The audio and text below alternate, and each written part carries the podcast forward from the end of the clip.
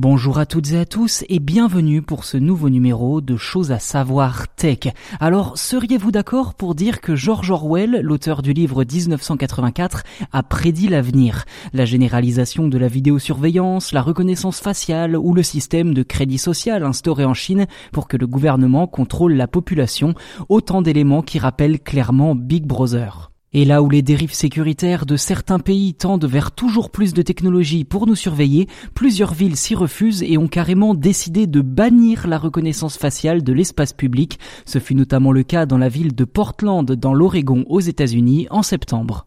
Concrètement, cela signifie qu'un restaurant ou une banque ne pourra pas installer de caméras à des fins de reconnaissance faciale à l'extérieur de son établissement. Même chose pour les bâtiments publics comme les bureaux de poste ou la mairie.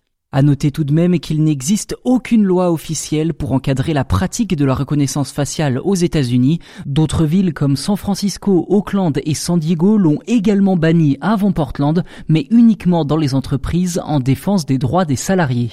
Ainsi, l'interdiction pure et simple de cette technologie place Portland en territoire juridique inexploré, ce qui n'effraie pas pour autant le maire Ted Wheeler qui explique qu'il a fait ce choix pour préserver la tranquillité d'esprit des habitants de Portland où qu'ils soient.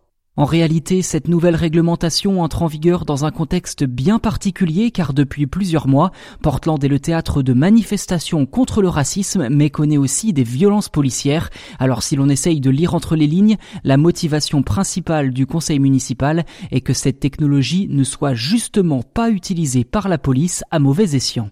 Mais si cette technologie inquiète tant, c'est parce que plusieurs études menées par des universités américaines montrent un taux d'erreur significatif quand les logiciels de reconnaissance faciale doivent identifier une personne afro-américaine. Dans le détail, le taux d'erreur dans les déterminations du sexe des hommes à la peau claire n'est que de 1% en moyenne. En revanche, pour les femmes à la peau plus foncée, cette technologie affiche un taux d'erreur pouvant aller jusqu'à 34%.